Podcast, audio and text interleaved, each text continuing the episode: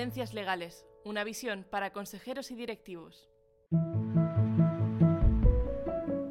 Hola a todos y gracias por escuchar este podcast. Retomamos nuestra serie de podcast Tendencias Legales tras el verano. Como sabéis, con esta serie de podcasts y a través de un diálogo con nuestros expertos, el equipo de conocimiento de Cuatro Casas queremos reflexionar sobre las principales tendencias legales y novedades jurídicas con repercusión en nuestros mercados. Hoy hablaremos sobre la reciente reforma del recurso de casación por el Real Decreto Ley 5-2023. Ya está en vigor y introduce cambios muy relevantes que las empresas deben conocer. Contamos para ello con José María Macías, socio de Cuatro Casas y coordinador del Grupo de Casación y Recursos Especiales de Cuatro Casas. José María, bienvenido y muchas gracias por acompañarnos. Un placer, Idoya. José María, la reforma de la casación es una norma técnica procesal que necesariamente los especialistas en recursos de casación debéis conocer en profundidad. Pero ¿por qué es importante esta reforma para las empresas y cómo les afecta? Afectarles afecta desde luego. Como, como se suele decir en otros ámbitos, si, si, las empresas no se preocupan por el recurso de casación, el recurso de casación se ocupará de ellas. Las empresas tienen pleitos, los pleitos, eh, el proceso y, y, y, la garantía de seguridad jurídica que, que pueda dar un sistema eh, judicial puede ser una de las razones por las que una empresa decide implantarse en una jurisdicción. Y esos procesos tienen hitos y la culminación del proceso puede llegar a ser el recurso de casación.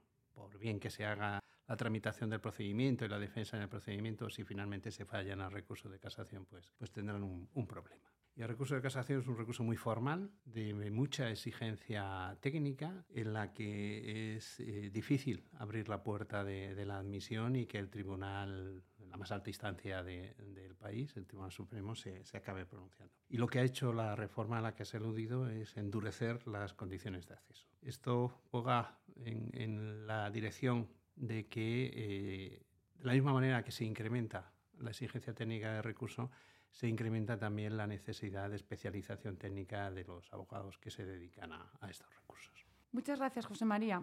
¿Y por qué tenemos esta reforma de la casación y por qué ahora? ¿no? ¿Cuál es la justificación de que se haya reformado nuestro sistema casacional por vía de urgencia hace unos meses? Puede ser una justificación difícil o incluso es posible que poco creíble, lo que no quiere decir que no fuera necesaria. La reforma introducida con el Real Decreto Ley se desgaja de una reforma mayor que estaba en curso en el Congreso de los Diputados, eh, la ley de eficiencia procesal. La exigencia de la ley de eficiencia procesal nos venía de Europa, la necesidad de, de, incrementar la eficacia de nuestra estructura judicial, de la que podía llegar a depender incluso la liberación de, de fondos europeos. Eh, como es sabido, eh, la anticipación del de agotamiento de la, de la, anterior legislatura pues motivó que cayeran los proyectos de ley en tramitación y, sin embargo, el Gobierno decidió tramitar mediante Real Decreto Ley una serie de, de aspectos, no solo de procesales, pero este que este fuera de extraordinaria urgente necesidad, es cuestionable si lo era o no lo era, o si era mejor eh, tramitarlo en una, en una ley ordinaria. Pero ese, ese es el, origen. Decía que es diferente decir que quizá la extraordinaria urgente necesidad no estuviera justificada, pero desde luego lo que sí está justificado son los problemas que tenía que atender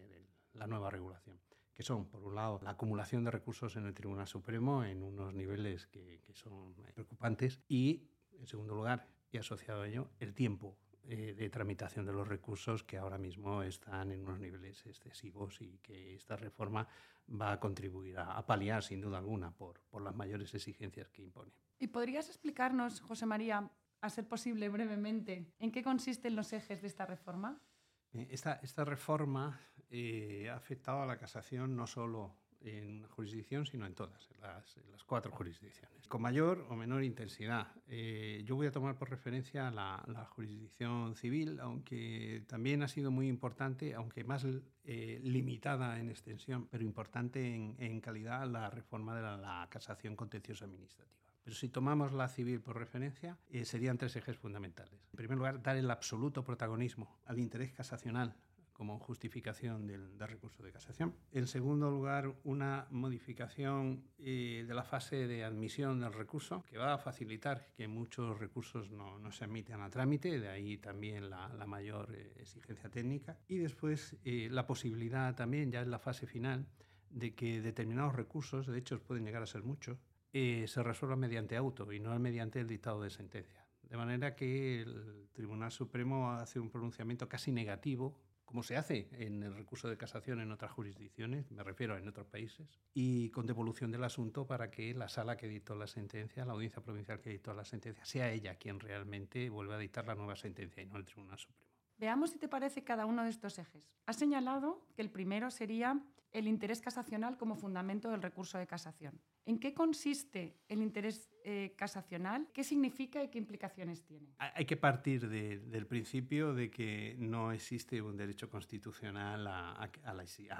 que se tramite un recurso de casación y a la existencia de un recurso de casación. Y se asume que el recurso de casación ha que quedar limitado a los temas más trascendentes. Eh, la anterior regulación, y ha sido así tradicionalmente también, esa trascendencia se ha asociado eh, a la cuantía del pleito, cuanta más cuantía se considera más trascendente y por lo tanto se acepta el acceso a la casación, la protección de los derechos fundamentales la otra vía, y la tercera vía, el interés casacional, que se justifica en la necesidad de que exista una doctrina eh, jurisprudencial en la interpretación de un precepto que hasta el momento no existía o que estaba siendo controvertida por contradicción entre las sentencias de, de audiencias provinciales. Lo que ha hecho la reforma es limitar el acceso al recurso, uno, a la protección de los derechos fundamentales, sería una vía, y la otra, haciendo desaparecer la cuantía limitarse al interés casacional, que se puede producir bien cuando mm, no hay jurisprudencia porque la norma es novedosa o no siéndola sencillamente, ahora no hay limitación, no existe jurisprudencia sobre la norma, bien cuando existan contradicciones entre las sentencias de los órganos inferiores, entre las sentencias de las audiencias provinciales, o también, y esta es muy importante, cuando existiendo doctrina del Tribunal Supremo, las sentencias de las audiencias provinciales contravienen esta doctrina. La idea es que el Tribunal Supremo no solo establece doctrina, sino que se encarga de que esa doctrina eh, se respete. Y en eso consiste el interés casacional. Muchas gracias, eh, José María, está clarísimo. Comentabas como segundo eje de la reforma que la fase de admisión del recurso ha sufrido una importante modificación. ¿En qué consistiría y qué efectos tiene? Pues eh, consiste en aligerar notablemente esa, esa fase intermedia. Hoy día eh, esta fase intermedia está durando como unos dos años. Es decir, desde que se presenta el recurso hasta que el tribunal decide si ese recurso va a ser examinado, en la primera fase de, de admisión pueden transcurrir dos años o incluso más. Está creciendo, están creciendo los tiempos. La reforma eh, que se ha introducido es permitir, uno, que el tribunal primero se pronuncie sin necesidad de oír a las partes cuando considera que el recurso no debe ser admitido. En segundo lugar, inadmitir de una manera muy expeditiva, mediante una simple providencia. Se dice sucintamente motivada, pero es, evidente que con las sucintas motivaciones de este tipo de providencia que ya conocemos por el Tribunal Constitucional y por la Sala Tercera del Tribunal Supremo, pues es una, va a ser una motivación aparente, sencillamente el tribunal decidirá con libertad y difícilmente controlable por vía de motivación si se admite o no se admite. Y la tercera es que si hay admisión, entonces es cuando el tribunal tiene que justificar por qué admite y dónde está el interés casacional. Y entonces será cuando dicte, cuando dicte un auto. Dicho en términos muy resumidos, se facilita que el tribunal cuente con un amplísimo arbitrio para decidir si merece la pena que un recurso se tramite o no. Y eso es lo que va a incrementar las exigencias de experiencia y de capacitación técnica de los abogados que asuman este tipo de, de, pleitos. Eh, sin duda. Vayamos, si te parece, al tercer eje. Has comentado y lo has vuelto a comentar ahora que la, la sala puede resolver el recurso por un auto. Eh, ¿Qué efectos tiene que un recurso se resuelva con un auto en vez de con una sentencia, que sería lo que normalmente haría un tribunal? Esta es otra fórmula de agilización que se ha incorporado a la ley, que era eh, la fórmula de resolución que teníamos con el antiguo recurso que ahora ha desaparecido con esta reforma eh, extraordinario por infracción procesal, en la que la sala del Tribunal Supremo casa anula la sentencia, pero no sustituye el contenido, no, no decide sobre el fondo del asunto, sino que lo remite al tribunal de instancia para que sea él el que dicte la, la sentencia correspondiente. La reforma lo que ha hecho es incorporar esta técnica también al recurso de, de casación, que ya digo, es común en otras eh, legislaciones, para un supuesto concreto. Si el Tribunal Supremo aprecia que la sentencia eh, que se ha recurrido en casación contraviene su jurisprudencia, y ese es precisamente el motivo de interés casacional que justifica el recurso, puede sencillamente dictar un auto en el que apreciará cuál es su jurisprudencia y le indicará a la, a la audiencia provincial por qué la ha infringido. Entonces le devolverá el asunto para que sea ella la que dicte la nueva sentencia. Esto suponemos que va a dar un especial protagonismo a los, a los letrados del Gabinete Técnico del Tribunal Supremo que podrán colaborar de esta manera a agilizar la conclusión de los recursos de una manera pues, más efectiva. En la práctica, ¿qué suponen entonces estas reformas para la casación civil y para aquellas empresas que quieran acudir a este recurso para defender sus intereses? Yo desde la, desde la perspectiva de una empresa lo que diría es que la novedad en sí mismo lo que encierra es una idea que el recurso se ha vuelto técnicamente más, más exigente y correlativamente a la mayor exigencia va a ser también mucho más sencillo para el tribunal el admitir los, los recursos. Es decir, no, no, superar la primera fase para poder llegar a una sentencia y que se examine el fondo de, de lo que se haya planteado. Esto se pone de manifiesto hasta en los detalles formales más eh, nimios. Eh, por ejemplo, el espacio con el que cuenta el abogado para redactar el recurso. Esto se ha incorporado a la ley y desde hace escasos días, publicado en el Boletín Oficial del Estado, ya contamos con normas formales, incluso con un impreso de carátula en el que hay una limitación de espacio muy notable.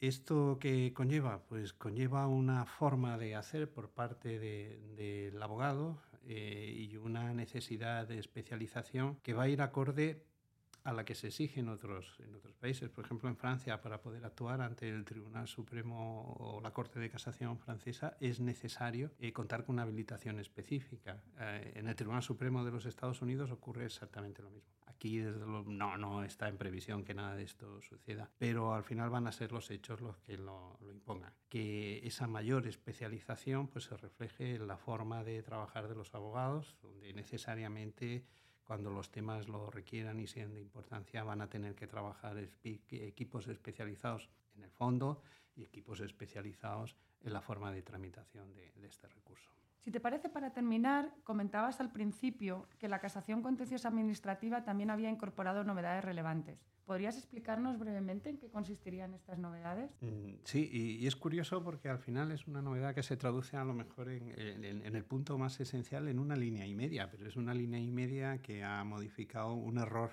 de concepto que había en la primera regulación del recurso de casación contencioso administrativo, que es de 2015, tampoco hace tanto tiempo que, que se aprobó, pero que nació con un pecado original.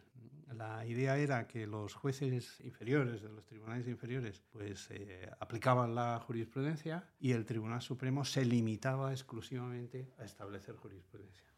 Se olvidó el legislador de que alguien tenía que controlar que la jurisprudencia del Tribunal Supremo efectivamente era respetada. Eso provocaba el riesgo de que el, Tribunal Supremo acabara haciendo un ejercicio meramente teórico de establecer su jurisprudencia, pero después que nadie, incluido él, vigilase que realmente su jurisprudencia era lo que se aplicaba. Esta para mí es la fundamental eh, modificación que se introduce con el Real Decreto Ley y con el recurso contencioso administrativo al introducir un nuevo motivo de interés casacional objetivo que eh, consiste en que la jurisprudencia del Tribunal Supremo haya sido eh, ignorada, bien deliberadamente o no deliberadamente, es decir, no expresando formalmente que no se sigue la jurisprudencia del Tribunal Supremo, pero sí poniendo de manifiesto que pese a haber sido esa jurisprudencia citada durante el proceso, después ha sido eh, ignorada.